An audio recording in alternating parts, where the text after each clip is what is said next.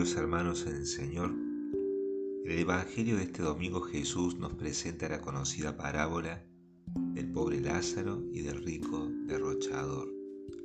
Lo interesante es que conocemos el nombre del pobre y no del rico. En tiempo de Jesús y hoy también, los ricos son los famosos, los conocidos. En cambio los pobres son desconocidos. Embargo, para Dios la lógica es otra. Él conoce a los pobres mientras que desconoce a los soberbios. Como escuchamos en boca de la Virgen María, el Señor enaltece a los humildes y derriba a los poderosos. Lázaro no solo cargaba el peso de su pobreza, sino de estar enfermo. Su cuerpo estaba cubierto de llagas. Su única compañía eran los perros que lamían sus heridas. Según la mentalidad materialista actual, un verdadero desecho humano, pobre, enfermo y solo, representa la humanidad descartada, la humanidad que sobra.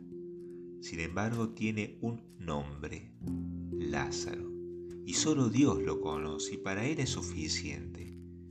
No reniega de su situación. En la adversidad confía que el Señor lo despertará de esa gran pesadilla. Y paradójicamente, ese despertar se produce cuando muere. De esta manera la muerte es la puerta para entrar a la verdadera vida, donde se hace justicia al oprimido, se da pan al hambriento y se libera a los cautivos. Pero para que la muerte sea la puerta para entrar al cielo, tenemos que vivir la caridad que nos configura más plenamente con Cristo y ofrecer al Señor todos los sufrimientos y contrariedades de la vida, es decir, abrazar la cruz. La parábola nos ayuda a reforzar que somos peregrinos en esta tierra cuya meta es la casa del Padre y solo llegaremos siguiendo a Cristo camino, verdad y vida. Por eso nos invita a negarnos a nosotros mismos, tomar la cruz y seguirlo. También con estas enseñanzas el Señor no quiere que nos angustiemos, que la tristeza nos invada, viendo progresar a los malvados y envidiando su suerte, porque esa tristeza y esa envidia nos alejan de Dios al querer imitarlos. Ante la presencia del sufrimiento y el dolor como el de Lázaro es lícito preguntarse, ¿es que realmente Dios no ve, no oye, no le preocupa el destino de los hombres? Como dice el Salmo, ¿para qué he purificado mi corazón? ¿Para qué aguanto todo el día y me corrijo cada mañana? Si en definitiva a los malos también les va bien. Es lícito en cuanto a recursos psicológicos preguntar al Señor estos cuestionamientos, nuestros enojos e incomprensiones. Pero después de hacerlo debemos guardar silencio y rezar. De seguro el Señor se manifestará y así se producirá otro tipo de despertar, que al igual que el anterior, que sucedía el día de nuestra muerte, este nos permite descubrirlo aquí ahora, medio borroso, pero caminando con nosotros. No vemos a, Lázaro protestando contra Dios y preguntándole, ¿por qué a mí? Al contrario, confiaba en el Señor porque conocía su nombre, Lázaro. Y Lázaro quiere decir ayudado por Dios. A pesar de su pobreza, enfermedad y soledad, él se sabía ayudado por Dios. Nosotros, mis queridos hermanos, también estamos llamados a ser Lázaros, a llamarnos Lázaros, a descubrirnos ayudados por Dios, a pesar de nuestras pobrezas, nuestras enfermedades y soledad, de aquello que nos angustia. Dios nos está ayudando necesitamos despertarnos para descubrir ese Dios que está ayudando, que está vivo, que está con nosotros. Queridos hermanos, el Señor además de Lázaro otro protagonista de la parábola es el rico derrochador que había despilfarrado bienes viviendo una vida superficial, sin compromiso social, vistiéndose de púrpura y lino, en contraposición a las llagas que cubrían el cuerpo de Lázaro, pero todos esos banquetes que ofrecía a tantos otros como él y todas sus riquezas no sirvieron para comprar la verdadera felicidad. Mientras que en la muerte de Lázaro vemos a los ángeles bajar del cielo para llevarlo al cielo, en la descripción de la muerte de este rico anónimo nos encontramos con una dura y seca expresión, fue sepultado. Y ya en la región de la, de la muerte, su sed era tal que mendigaba unas gotas de agua, y dice, Padre Abraham, ten piedad de mí y manda a Lázaro que moje en agua la punta del dedo y me refresque la lengua, porque me torturan estas llamas.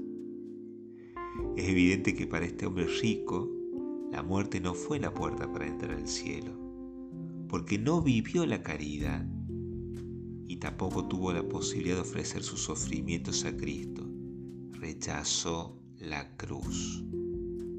Lo cierto es que cuando vivía, su alma ya estaba sepultada en excesos y frivolidades.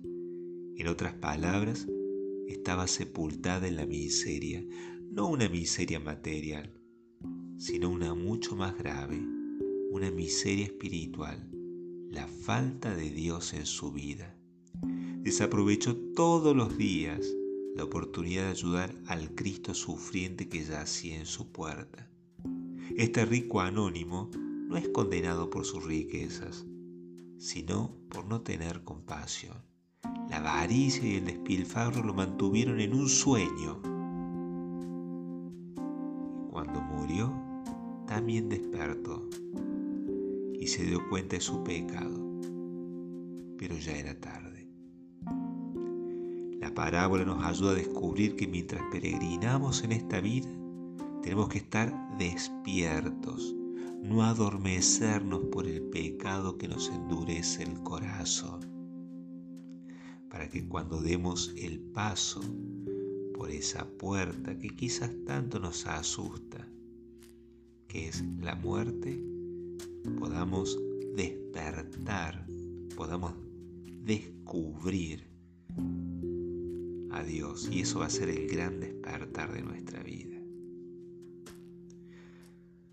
Queridos hermanos del Señor, si bien es cierto que la parábola nos ayuda a darle un sentido más esperanzador a la muerte, en cuanto puerta que nos conduce al cielo, en la cual contemplaremos y nos llenaremos del semblante de Dios, y a eso lo llamamos el gran despertar de nuestras vidas, también es cierto que no podremos pasar por esa puerta si no vivimos la caridad si no abrazamos la cruz, si no somos compasivos con los hermanos, si no aprendemos a entregar nuestros sufrimientos poniéndolos en manos de Dios, si no nos despertamos antes del sueño al que nos conduce la pereza, el materialismo y el egoísmo.